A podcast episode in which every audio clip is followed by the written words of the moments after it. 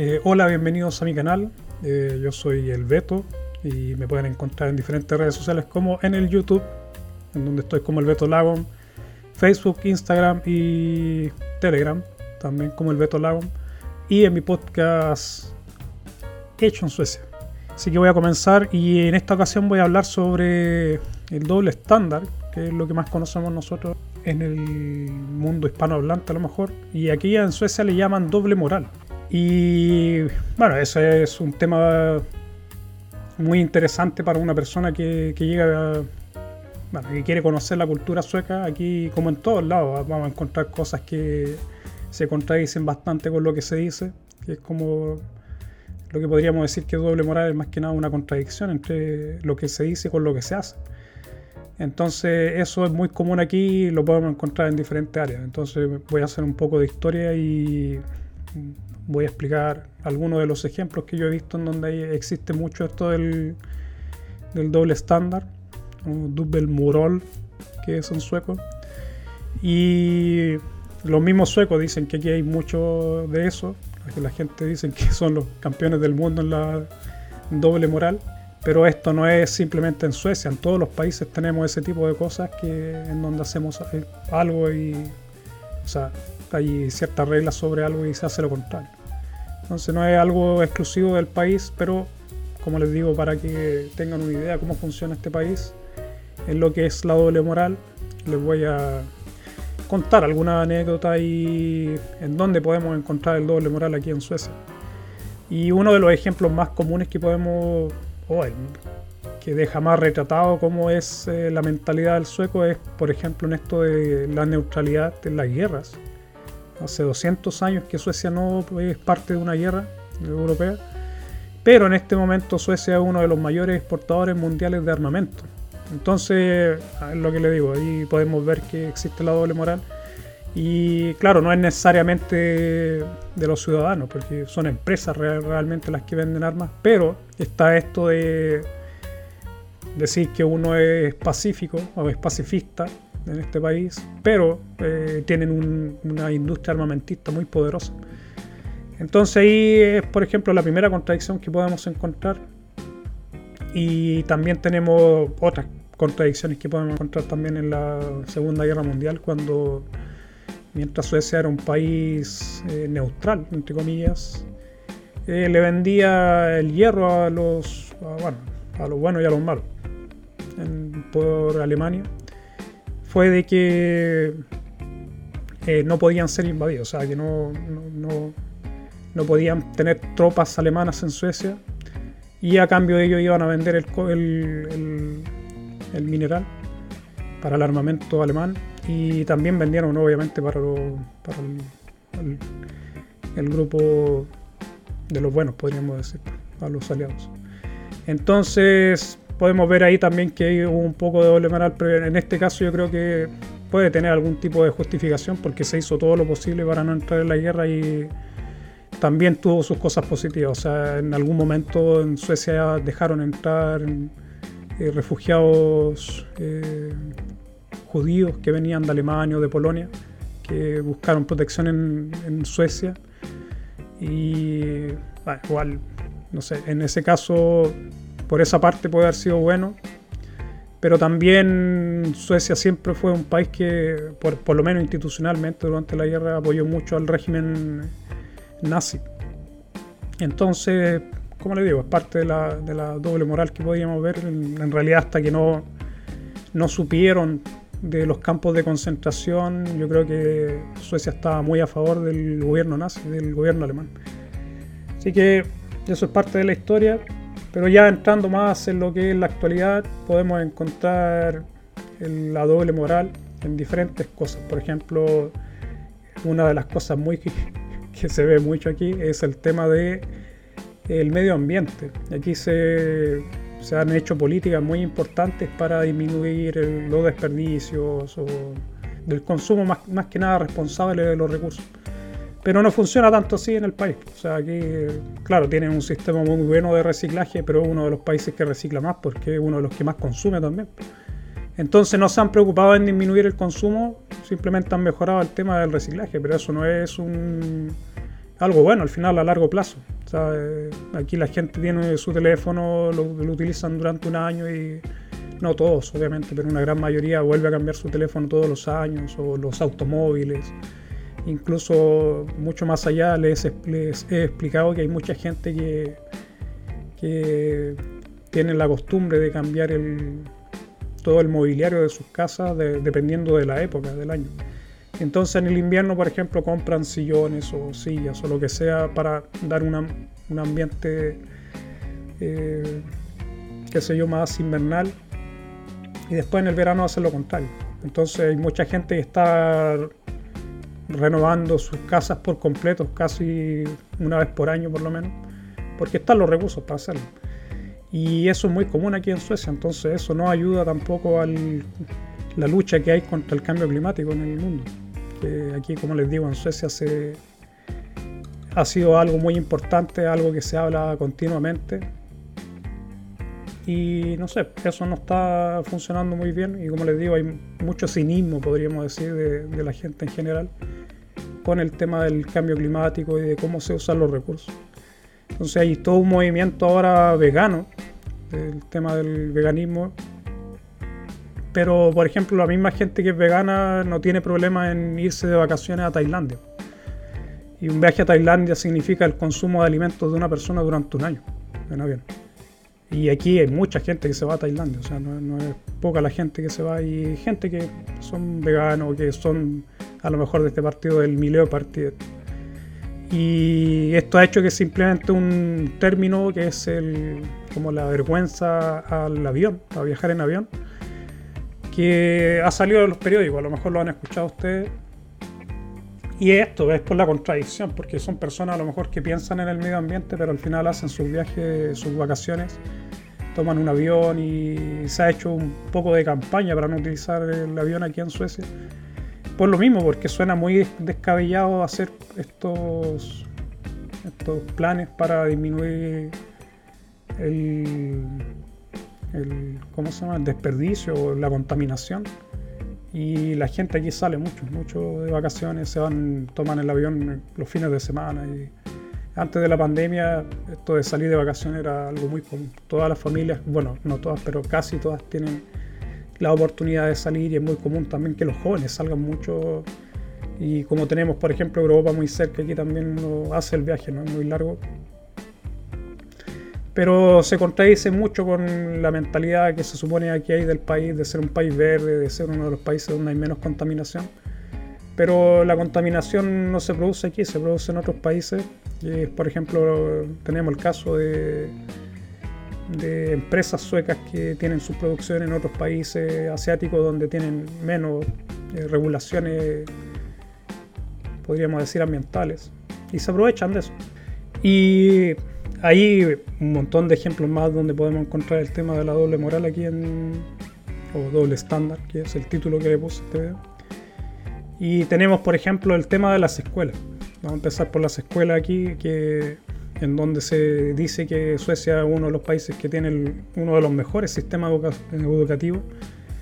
Pero en realidad en las escuelas no se preocupan mucho por los niños, eh, los profesores siempre están con trabajando extra, tiempo extra. el problema es que desde que las escuelas en Suecia se han hecho eh, mixtas, o sea, públicas y privadas, las escuelas públicas por lo menos han tenido que luchar mucho con el tema de los presupuestos.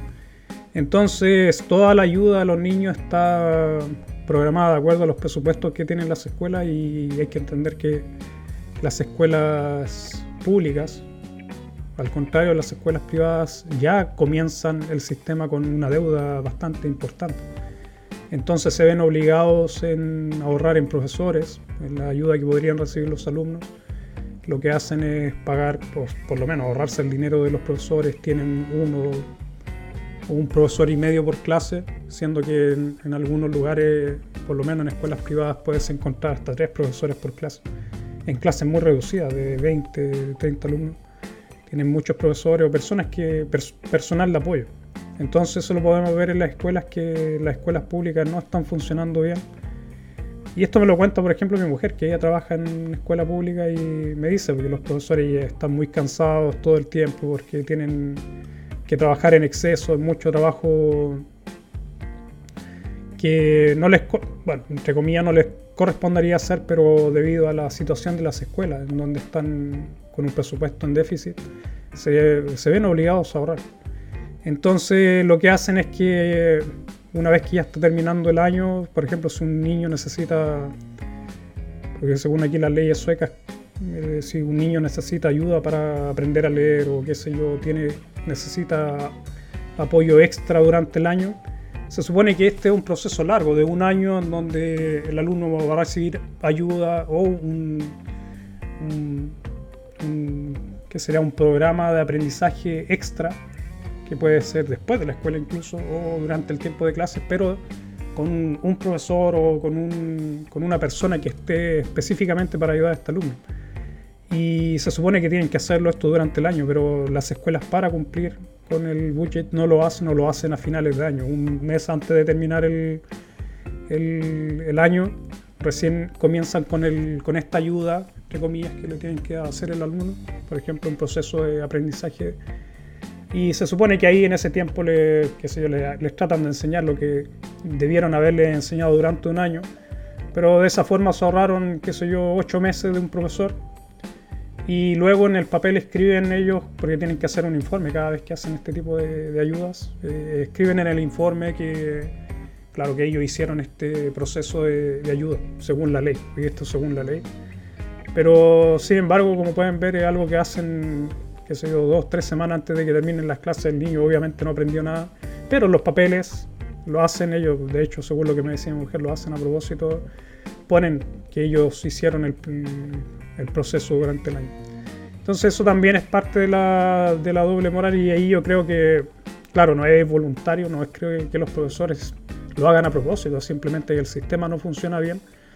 Se ha hablado mucho esto de, de de diversificar un poco la inversión de lo que es las escuelas y el sistema de salud aquí en Suecia, porque era todo estatal. Antiguamente todo era estatal y no, no funcionaba muy bien, según ellos.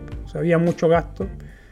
Y es porque, claro, se decía que siendo esto, entre comillas, empresas estatales, siempre había un déficit. Entonces cuando una vez que entraron las empresas se empezó a pedir esto de los de los. Eh, los presupuestos. Entonces se tienen que guiar por los presupuestos en las escuelas y en los hospitales también. Y en los hospitales es lo mismo, es más de lo mismo y ahora lo vimos en el tema de la pandemia. En el tema de la pandemia también funciona un poco el tema de la doble moral, sobre todo en el tema de los asilos de ancianos, en donde durante mucho tiempo eh, los, eh, los ancianos estaban sufriendo los asilos privados había muchos asilos donde, por ejemplo, les daban comida una vez al día y salían mucho de estas noticias. No era algo nuevo, no es algo que estuviera escondido y que nadie supiera. Esto salía continuamente en las noticias aquí antes de la pandemia, de que los ancianos no estaban funcionando bien. O sea, no les daban las comidas que requerían, eh, o sea, no les daban el cuidado que necesitaban los ancianos y muchos estaban sufriendo de hambre y de nutrición, e incluso aquí en Suecia, de nutrición para los para estos ancianos debido a que las empresas, estas empresas que entraron al mercado, lo que hacían era obviamente tratar de maximizar al máximo la ganancia, pero esto a costa de la salud y del bienestar de estas personas, que al final fueron las que construyeron el país y todo.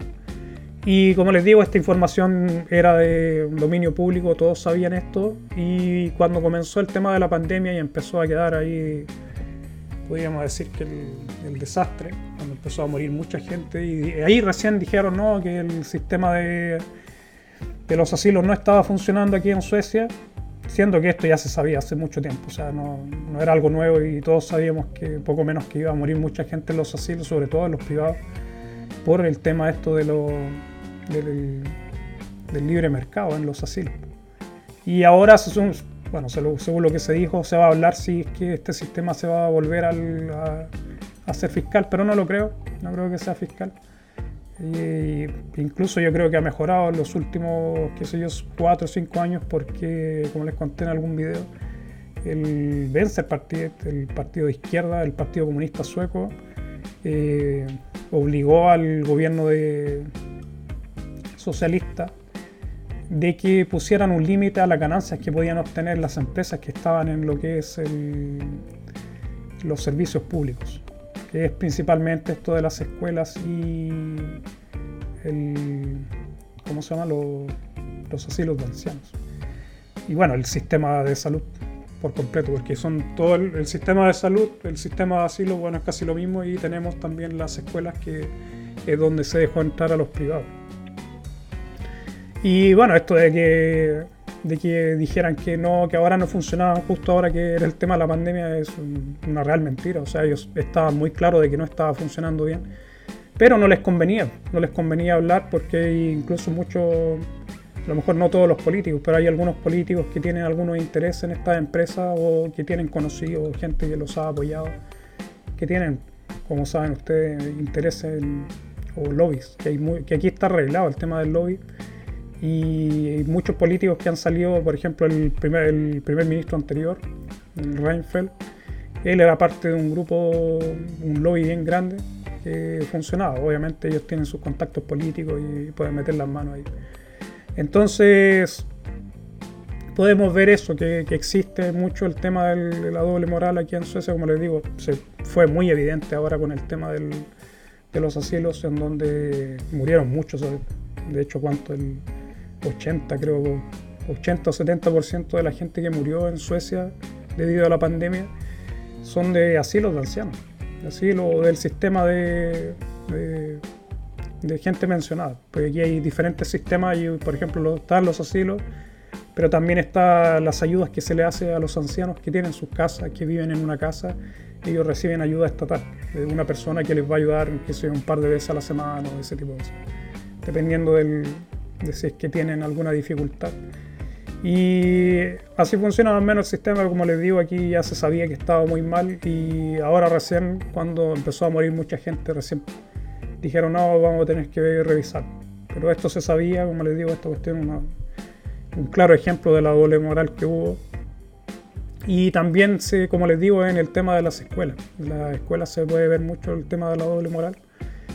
Y tenemos, bueno, otros ejemplos, tenemos el tema del, alcohol, donde se habla mucho del tema del, del, control que hay al alcohol, al consumo de alcohol aquí, a través del System Blogger en donde existe este sistema estatal en donde tú puedes comprar alcohol solamente a una empresa estatal, que bueno, tiene sus, cosas buenas porque el, alcohol produce mucho daño a la población en general, mucha gente que se vuelve alcohólica o tiene diferentes tipos de problemas, aparte de, qué sé yo, todos los, los accidentes de tránsito y todo lo que, cómo repercute la sociedad el alcohol en general. Creo que es muy bueno que el gobierno se quede con los impuestos de eso, con las ganancias que genere la venta de alcohol pero también, por ejemplo, es fácil ir a un país vecino y llenar tu camión o tu camioneta, tu auto, automóvil con alcohol y, entrar al país sin problema. Y es lo que hace la gente. Entonces al final la gente igual tiene, es una forma de control, pero no, no sirve de mucho. La gente al final toma mucho alcohol de todas formas. O sea, no, es un control a media y se nota que es, eh, es simplemente una cuestión económica, porque es mucho dinero lo que se mueve con el alcohol aquí en Suecia, obviamente. Entonces lo que se ha hecho con el tema del, de la venta de alcohol aquí del System Bologna, no, no sé. Tiene, como les digo, algo de la doble moral y esto viene desde hace mucho tiempo. El tema del alcohol aquí hace muchos años se, se había prohibido la venta de alcohol y la gente lo que hacía era hacer sus propios brebajes. Y después con el tiempo, bueno, volvió a ser un sistema abierto y se vendía alcohol a la población, pero se dejó estar. Entonces tenemos muchos ejemplos así, tenemos, como les decía, el tema de, del, cuidado del medio ambiente. hay muchos ejemplos en ese sentido, por ejemplo tenemos el tema de la carne. Allí eh, se habla mucho del, consumo de, que uno debería consumir más verduras o más, qué sé yo, menos carne. Pero aquí es... Eh, por lo menos es barato la carne con respecto a lo que uno gana, a la cantidad de dinero que uno gana. Y la mayoría de la gente consume mucha carne. Está mucho, estamos a la mano, no, hay un impuesto excesivo al tema de la carne. Y yo no creo que sea algo malo, o sea, yo no, soy vegano para nada. Tampoco consumo mucho muchas comidas veganas. Y yo creo que la gente debería comer carne, pero creo que también debería haber un, qué sé yo, un, o sea, una, un transparentar más, más que nada el tema del, de la carne porque se habla mucho del medio ambiente, en la televisión, mucha gente haciendo lobby por estos grupos veganos. Pero como les decía, estos mismos grupos veganos son los que después salen a fin de año, se van de viaje a, a Tailandia o en el invierno, se van a su, qué sé yo, centro de esquí sin problema. Es lo que hace la gente aquí. Y es parte de la doble moral del país. Como les digo, es muy es muy fácil verlo esto, sobre todo en lo que es el, el cuidado del medio ambiente, porque es donde se habla mucho de Suecia y que Suecia es un ejemplo para el mundo en todo lo que es el cuidado del medio ambiente, pero no es tan así al final. Hay mucho consumismo, ya hablé una vez del consumismo aquí, y todos los años se rompen récords en la, en la compra de cosas durante el año, fin de año, por ejemplo, en Navidad, que es donde generalmente se hacen las estadísticas todos los años, en los últimos 20 años ha habido un aumento, el do, se, ven, se compra el doble del año anterior. Y así ha pasado los últimos, como le digo, 20 años. O sea, mucho lo que se, lo que se gasta aquí en Suecia en diferentes cosas, en ropa, en, en qué sé yo, en, como les decía, comprarse un automóvil nuevo. Está el tema del leasing aquí, que es muy común, que tú, por ejemplo, arriendas un automóvil durante dos años y después ya puedes, bueno, dos, tres años y puedes luego de ese tiempo volver a, arrendar uno nuevo, que es muy típico. Entonces se hace mucho aquí en Suecia y eso significa mucho desperdicio.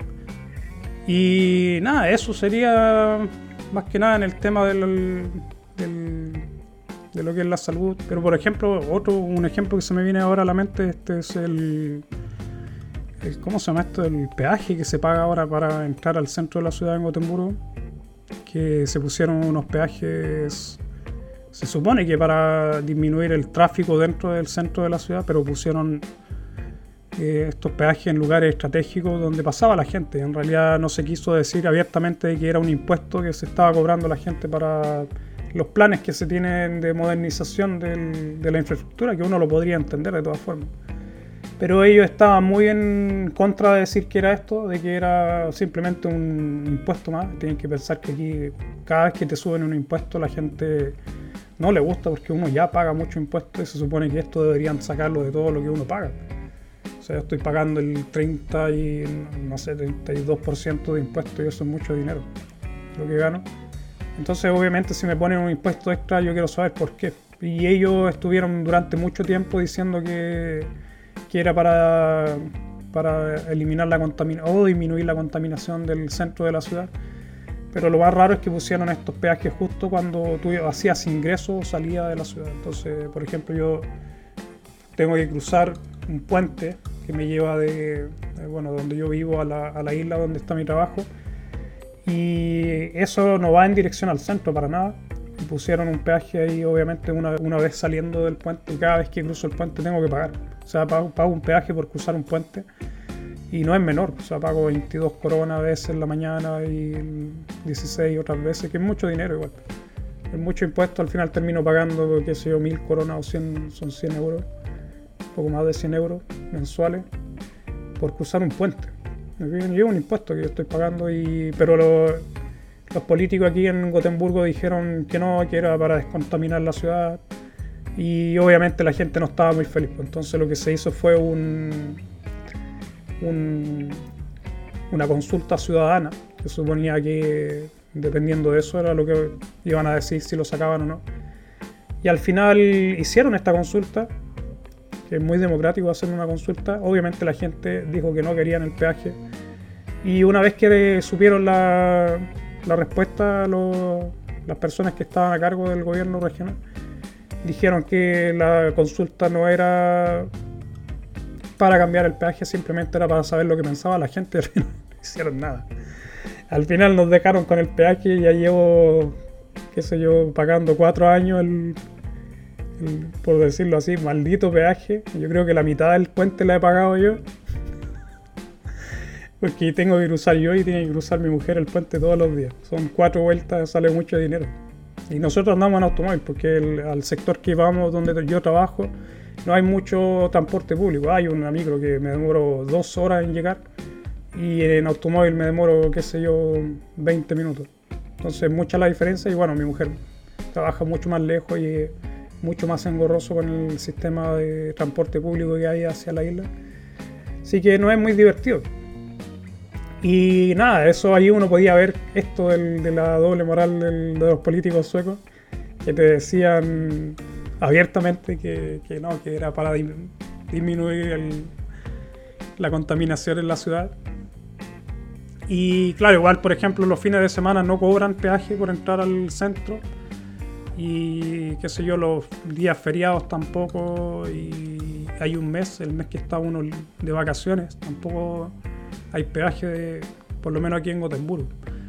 Pero como les digo, se llenaron mucho la boca los políticos diciendo que esto era para el medio ambiente y una vez cuando la gente les dijo que no, hicieron, como les digo, esto fue una consulta legal, consulta, la gente votó y dijo que no querían la, el peaje y ellos se hicieron la vista gorda, se hicieron los suecos, como se dice, y nos dejaron con el peaje. Ya yo, como les digo, he pagado medio puente. Ya quiero por lo menos mi placa que diga que aporté con la mitad del puente, porque me han cobrado mucho. Y nada, eso es muy evidente, como les digo, este la doble moral que tienen los políticos suecos, porque al final ellos no tienen problema en pagar un impuesto, de hecho muchos de ellos ni siquiera viven en la ciudad o tienen que cruzar los puentes o entrar al centro de la ciudad. Y lo otro es que si tú vives en el centro no tienes que pagar el peaje, entonces se hace una discriminación a la gente que no vive en el centro. Entonces toda la gente que vive dentro del perímetro no tienen que pagar el peaje y en cambio los que no, entonces no discriminan. Y ese es el tema de la discriminación también. Ahí hay harto de qué hablar de del doble estándar sueco. Y tenemos, por ejemplo, hace no mucho tiempo una protesta muy grande en Estados Unidos por la muerte de un de una persona afrodescendiente que murió. Y bueno, hubieron protestas en Estados Unidos, incluso hicieron protesta aquí en Suecia de eso. Y nunca se han preocupado siquiera de, ver su propia realidad, en donde aquí hay mucha discriminación, sobre todo a las personas de, de, color. O sea, las personas que vienen de África o no, simplemente de color, los, los asiáticos también puede ser. Y hay discriminación en general, o sea, si no hablas sueco aquí te van a discriminar independiente de dónde vengas. Así que, digo, no es muy, muy abierta la discriminación sueca, no es muy, como les digo, abierta, es muy sutil, pero existe. Y sobre todo con estos grupos de personas.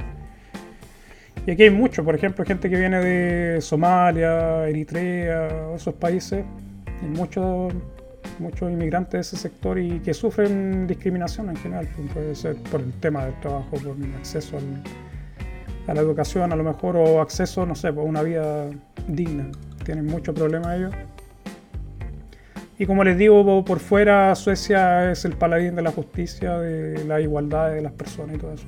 pero aquí en Suecia se puede ver que no hay mucho no hay mucha igualdad en ese sentido, por lo menos no hay mucha tolerancia y cada vez ha sido peor. De hecho, como les mostré en el video anterior, la tercera fuerza política del país es un partido abiertamente racista y eso obviamente son la mayoría, diría que el, todo, o la gente que es parte de ese partido político o la gente que lo vota son suecos, hay gente sueca que por fuera dicen que son abiertos al tema de la migración o a la multiculturalidad, pero por dentro no mucho. Claro, tienen también su explicación antropológica, o sea, el, hecho de que haya habido una explosión de inmigración en los últimos 20 años puede ser parte de la explicación de que en Suecia ya no se ve con tan buenos ojos el tema de la migración, aparte de todo el ruido que ha generado este partido político que, les contaba en el video anterior. Entonces, ah, todo ese tipo de cosas uno lo, por lo menos yo lo he tenido que vivir o lo he tenido que experimentar de una otra forma y, puedo ver esto, el tema del doble estándar se ve muy fuerte dentro de la sociedad y esto puede chocar mucho con la gente que viene llegando porque son cosas, como les digo, muy sutiles, pero uno se va dando cuenta. Otra cosa, por ejemplo, es la prensa. En la prensa es muy típico ver que existe esto como una crítica al gobierno, pero no sé, la crítica no dura mucho Y por ejemplo, si hay algo que la gente está reclamando o algo, una noticia importante que, tenga que ver con, la política o, o cómo, se lleva el país, sale una noticia, qué sé yo, un, día y luego se esconde esta información. No es que nadie más lo vuelve a tocar y se pierde, se pierde esto. Y es muy común verlo dentro de los medios de comunicación, que se supone que son imparciales. O sea, aquí en Suecia se habla mucho de la imparcialidad de los medios de comunicación, que no es tanto así. Eh, obviamente ahí todos los periódicos, los medios de comunicación, por lo menos no los públicos se supone, pero la mayoría de los medios que, son privados tienen sus, editoriales, obviamente. Pues, ser de derecha, de izquierda o qué sé yo, verde o lo que sea, pero eh, se supone que, o se habla mucho de que son imparciales aquí en Suecia la prensa, pero no es tanto así. Aquí se esconde mucha la información y podemos verlo, por ejemplo, con este, estas personas que estaban en contra de, las medidas que se tomaron por el coronavirus. Se hicieron diferentes grupos de especialistas, no estamos hablando de gente común y corriente, eran especialistas, eran doctores, eran qué sé yo, profesores de universidades, que, formaron su grupo de discusión y hablaban sobre que la estrategia que se estaba siguiendo en Suecia no era buena, que deberían cambiarse la estrategia. Pero como esto no favorecía al gobierno, eh, les quitaban pantalla, no, no, no, trataron de no, no darle mucha, mucha prensa, por decirlo así. O sea, trataron de quitarle importancia a esto, siendo que era algo muy importante, porque era un grupo especializado que estaba en contra de lo que estaba pasando, o sea, no era cualquier persona. Y me, me tocó verlo en la última. En la última ¿cómo se llama? conferencia de prensa que se hizo por el tema del coronavirus aquí en Suecia. Y fue grosero, o sea, había una persona de estos grupos que, como les digo, disidentes que estaban en contra del sistema. Y no solamente el presentador, la persona que está a cargo de moderar las preguntas en, este, en estas presentaciones que se hacen, pero incluso el encargado del Folkhälsomyndigheten eran las personas que estaban que se notaba mucho la hostilidad hasta esa, hasta, hacia esta persona que, como les digo, pertenecía a uno de estos grupos. Y claro, vi el nombre del grupo y caché por qué eran tan hostiles, o sea, entendí por qué eran tan hostiles, ¿caché? Un chilenismo.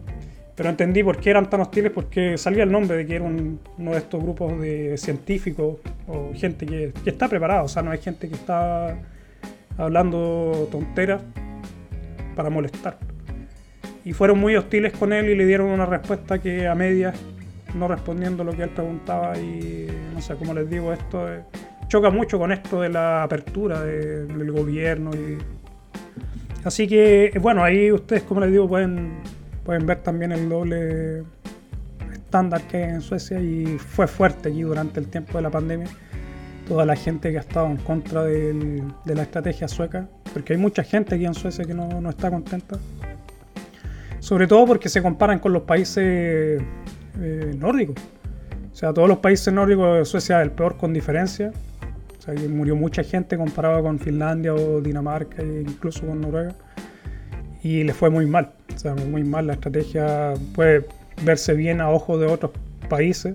O sea, si los comparamos con el resto de Europa, sí, no nos fue tan mal. Pero no, no, no, salieron bien parados con, el país de con, los países nórdicos. Y aquí uno no se compara con el resto de Europa o, con el resto del mundo. Uno, por lo menos la gente aquí en Suecia, uno, uno se compara con los nórdicos nomás. Porque es parte, todos somos más o menos de la misma cultura y no sé, esos son los niveles que se, que se miden. no se hace mucho esta comparación, pero no, fue, fue gracioso seguir el tema de la pandemia y ver cómo el encargado obviamente es parte de su trabajo, pero tratar de hacer ver que el sistema sueco aguantaba bien, que, no había problema, siendo que comparándolo con otros con otros eh, países estaba muy mal, estaba muy mal la cosa.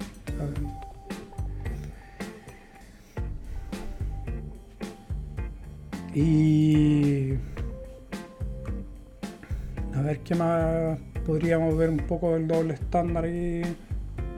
No, no sé, hay muchas cosas más, pero eso es lo que se me viene por el momento a la mente. Y creo que lo voy a dejar por hoy. Voy a responder algunas preguntas y a ver qué sale aquí. Siempre sale alto. Aquí tenemos a Pablo principalmente que ha dejado muchas preguntas y a Cecilia Córdoba que me está saludando desde Villa Alemana en Chile. Así que Cecilia, saludos. Y saludos Pablo también ahí que está haciendo sus preguntas. Si voy a pasar a responder las preguntas y aquí siempre sale material para, para seguir haciendo esto. Y empecemos a ver.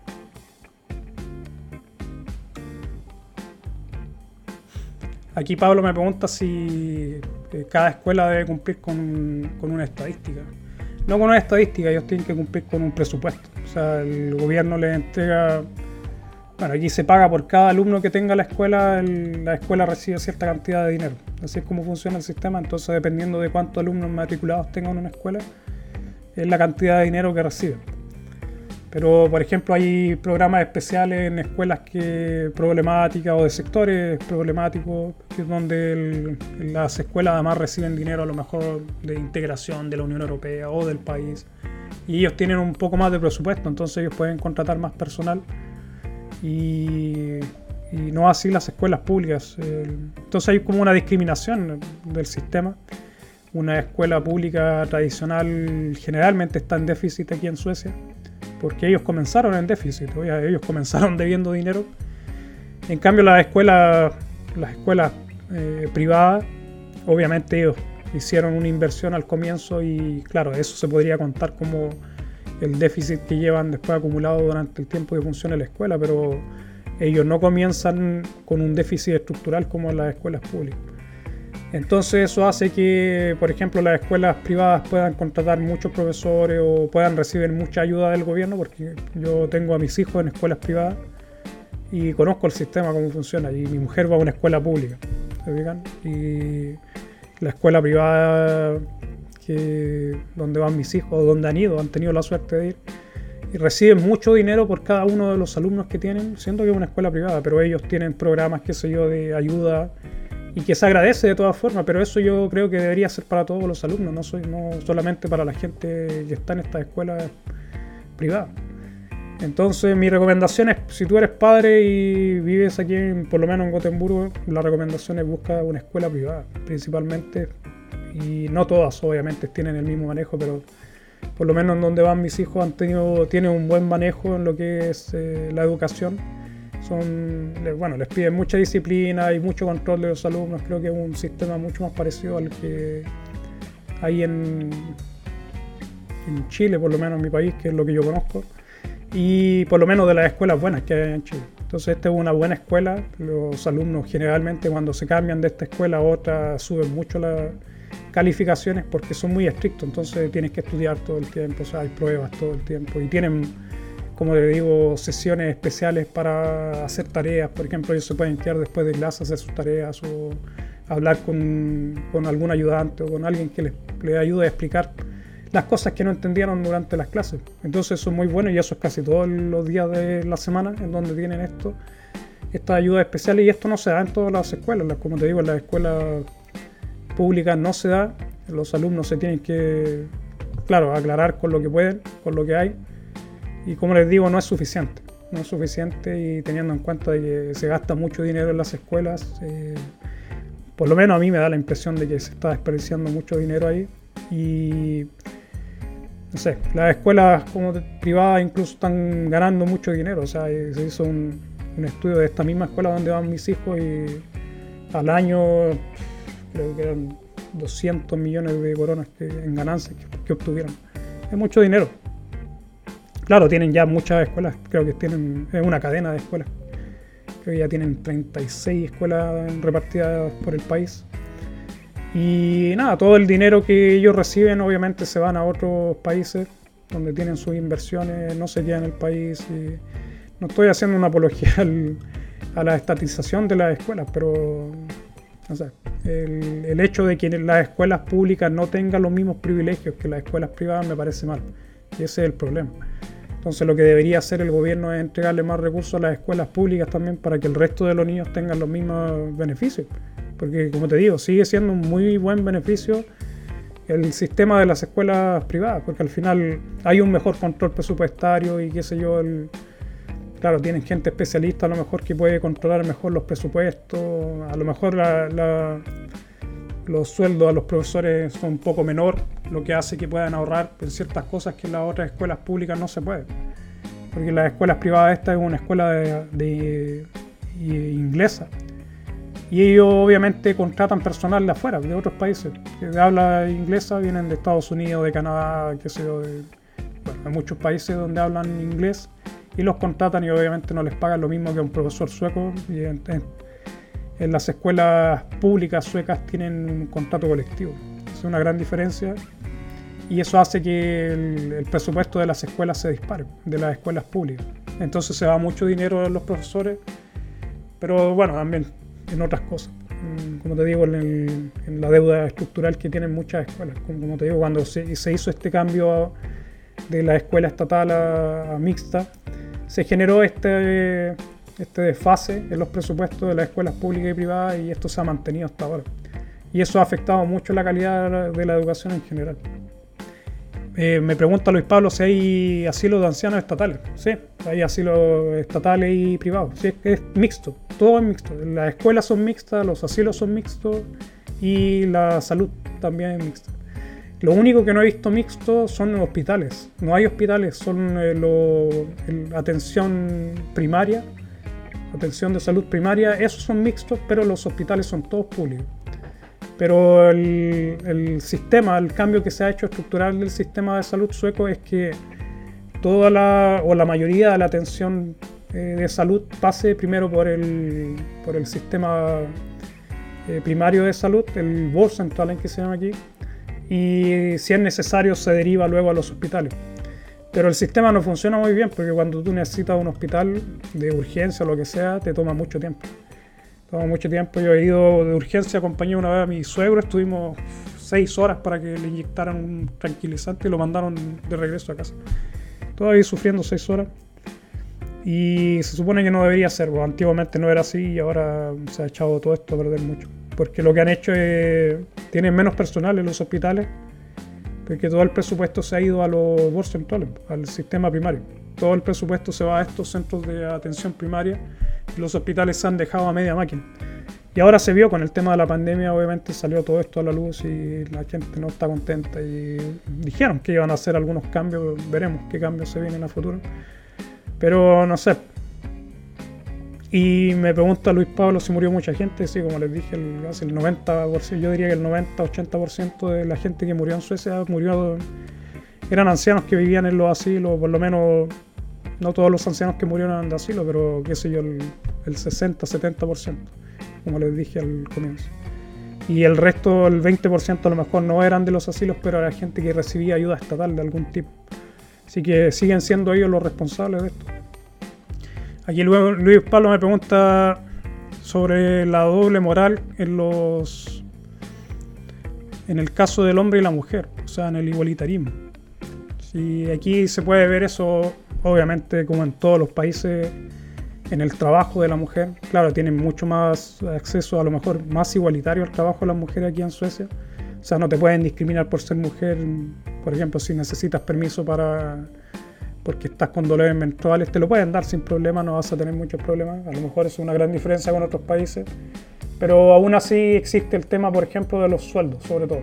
Ahí se puede ver mucho esto del, del el doble estándar en donde se dice mucho que tiene que ser igual para todos, pero el, ¿cómo se llama? al final no funciona así. Al final las mujeres siempre ganan menos dinero que el hombre, o la mayoría de las veces. Se han hecho muchos estudios aquí en Suecia y siempre la mujer sale perdiendo con respecto al hombre en lo que es el sueldo más que nada, que es lo que se puede medir. También lo podemos ver en el tema, lo estaba comentando en el tema con mi mujer, lo estaba comentando en el tema de las violaciones aquí. Cuando hay, han habido casos de violaciones y salen en los periódicos, las condenas que se dan son irrisorias. O sea, son un chiste. La verdad es que es muy rara la vez que por alguna violación aquí se condena a cárcel. La, no sé, generalmente lo que se hace es multar a la persona con dinero que no es menor la cantidad que, de las multas que ponen. Pueden poner, qué sé yo, 100.000, 200.000 coronas. He escuchado 500.000 coronas de multa a una persona que por una violación. Pero es solamente eso, dinero. O sea, no es cárcel. Es muy rara la vez que alguien se va a la cárcel y... No sé, se habla mucho esto de la protección a la mujer, pero las leyes por lo menos no, no apoyan esto. O sea, no, no queda demostrado mucho el, por lo menos no hay una disuasión de cometer estos crímenes debido al sistema de. ¿Cómo se llama? Al sistema judicial sueco. O sea, en general el sistema judicial sueco es bien. como diríamos. suave, en general.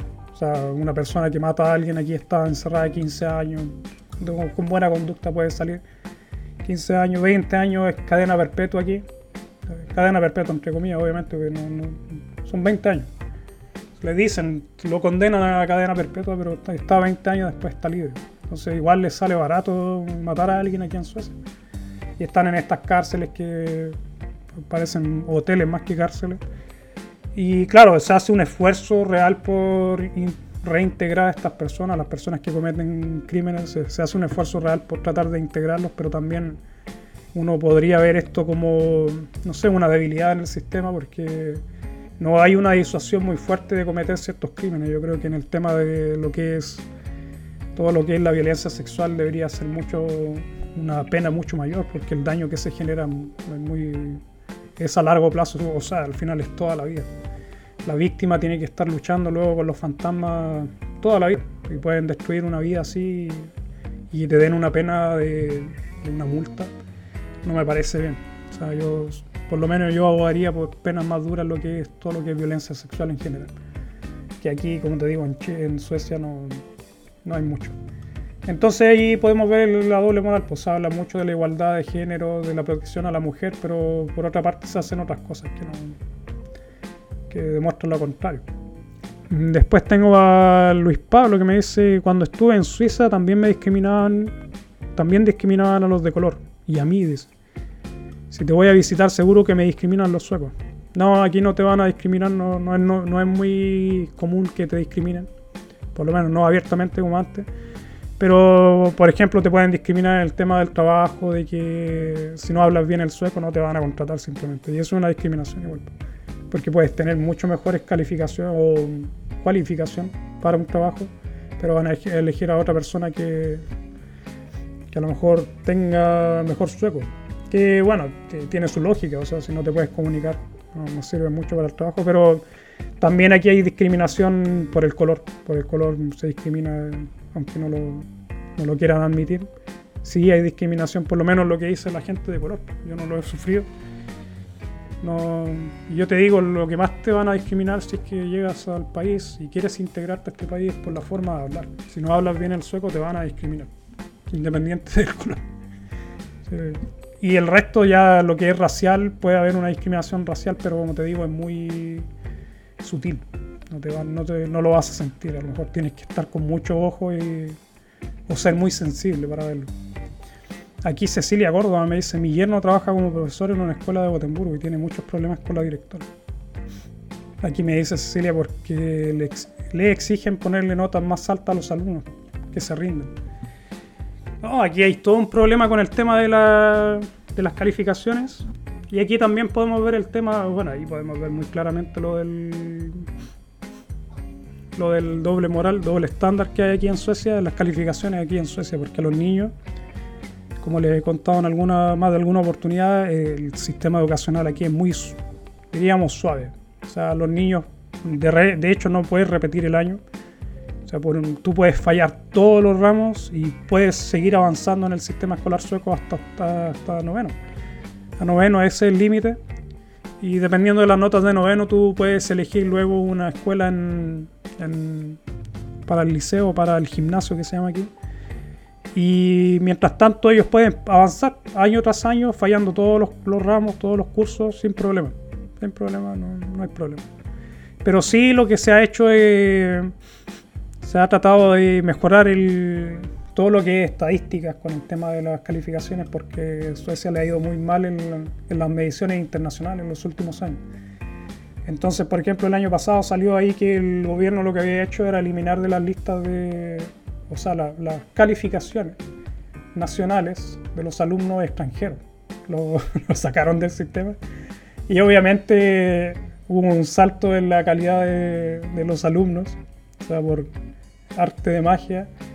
El, sistema sueco mejoró mucho y obviamente es, no, lógico, o sea, si viene un, un alumno llegando que sabe muy poco sueco, obviamente sus calificaciones de sueco no van a ser muy buenas y eso afecta obviamente en las mediciones internacionales.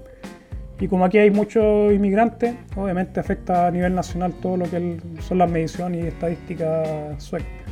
Entonces lo que se hizo fue principalmente discriminar a todo lo que, lo que no, fuera sueco y mejoraron las estadísticas. Pero esto también demuestra que existe un fallo bien grande en todo lo que es la integración de estos niños porque no son niños que vienen recién llegando, obviamente ellos no dan las pruebas internacionales, estos son niños que ya llevan un tiempo en el país y que el sistema no los ayuda a mejorar.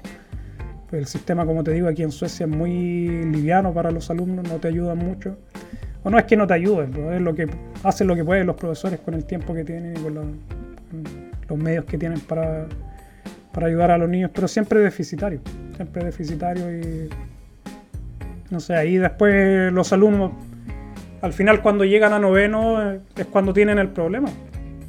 Y mientras tanto, los, no los profesores, pero yo creo que esto recae mucho en, en, el, en el rector de la escuela, en el encargado de la escuela. Recae mucho el tema de la calidad de la escuela, porque él al final es el que tiene que manejar el tema del presupuesto. Entonces él es el que contrata o no contrata personal, los materiales que necesitan los alumnos.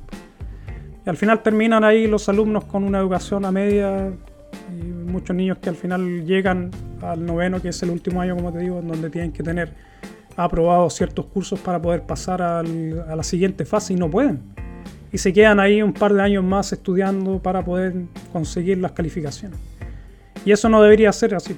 Aquí, como te digo, es muy... Me, me ha contado mi mujer, hay alumnos que están en que ya tienen 13, 14 años y con suerte saben leer o saben, tienen una lectura muy pobre. Y no estoy hablando de la comprensión, porque estamos en luz de la comprensión, simplemente de poder leer algo ya están muy atrasados. Entonces están atrasados en matemáticas, en lo que es lectura, comprensión de lectura y ese tipo de cosas. Y otros, otros, o sea, ramos que se llaman, aquí se llaman EPNES. Entonces, ah, es típico aquí ese sistema y también podemos ver eso, porque al final lo que se hace es darle la responsabilidad un poco a los padres al final, pero siendo que la escuela no hizo mucho por durante todo ese tiempo por ayudar a los niños. Y es, parte del sistema, esto de que los niños no repitan de curso. Yo creo que eso desincentiva a muchos alumnos. Hay alumnos que necesitan, qué sé yo, a veces necesitan algo más de disciplina porque yo he escuchado casos de alumnos que van a clases, no hacen nada, no estudian y no pueden, los profesores no pueden hacer nada tampoco, no los pueden obligar. Entonces ellos van a calentar el asiento por, durante años. Y esto se habla entre los padres, los alumnos, la escuela y todo, pero al final no queda nada. Y después llegan los padres acusando que los profesores no han hecho nada o que la escuela no han hecho nada, siendo que ellos tampoco hicieron nada por ese alumno y el alumno tampoco hizo nada.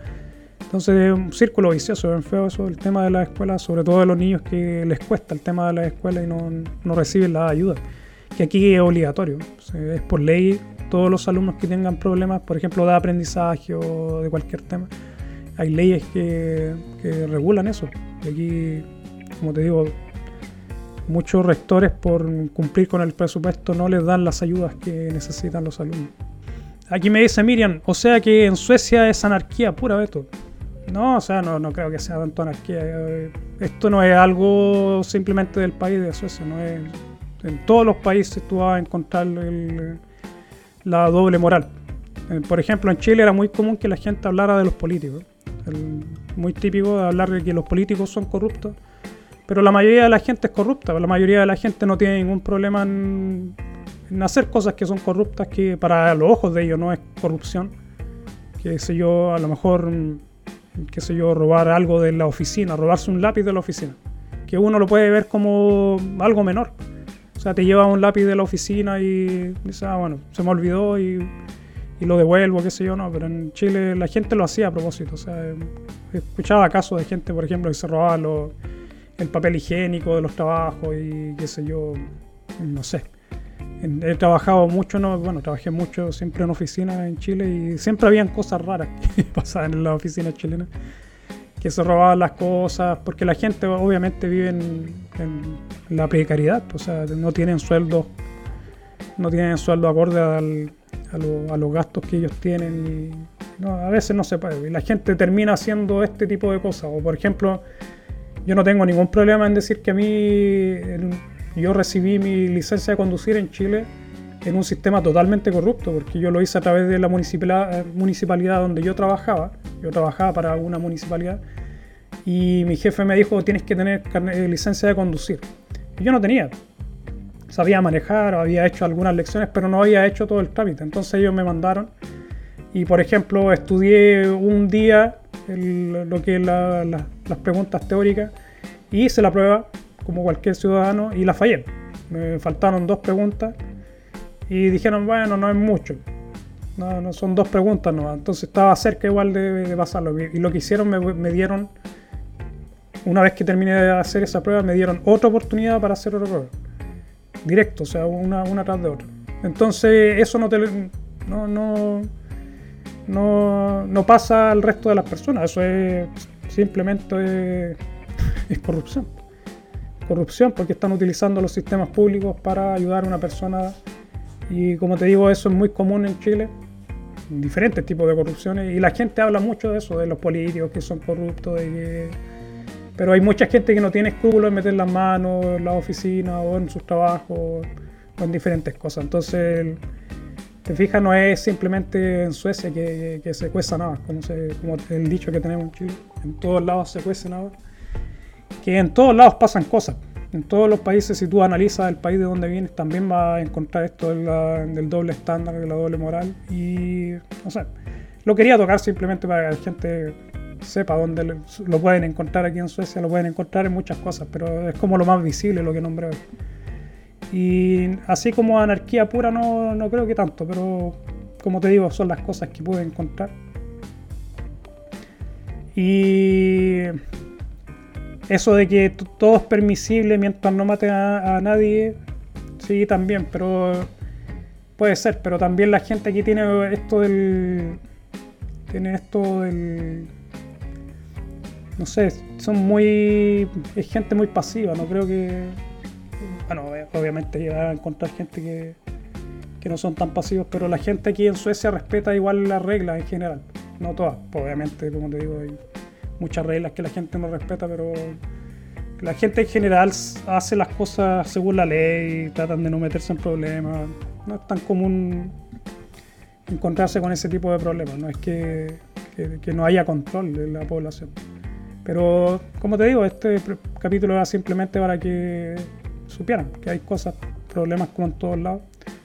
Y no es tanto una crítica, porque como te digo, pueden ser cosas muy, ¿cómo se llama?, molestas para las personas, para la gente que viene de afuera, para mí a lo mejor algunas. Pero hay otras cosas que no son, o sea, puede ser menos graves que en otros países. Pero como te digo, ahí en Chile había esto de la corrupción, era casi generalizado en cambio aquí no es tan generalizado, o sea, simplemente son algunas cosas que, se contradicen con lo que es la, moral o el estándar de lo que se debería hacer. Así que gracias nuevamente a todos por participar hoy y recuerden que este video ya no lo van a poder ver aquí en el YouTube, pero lo van a poder escuchar por mi podcast hecho en Suecia.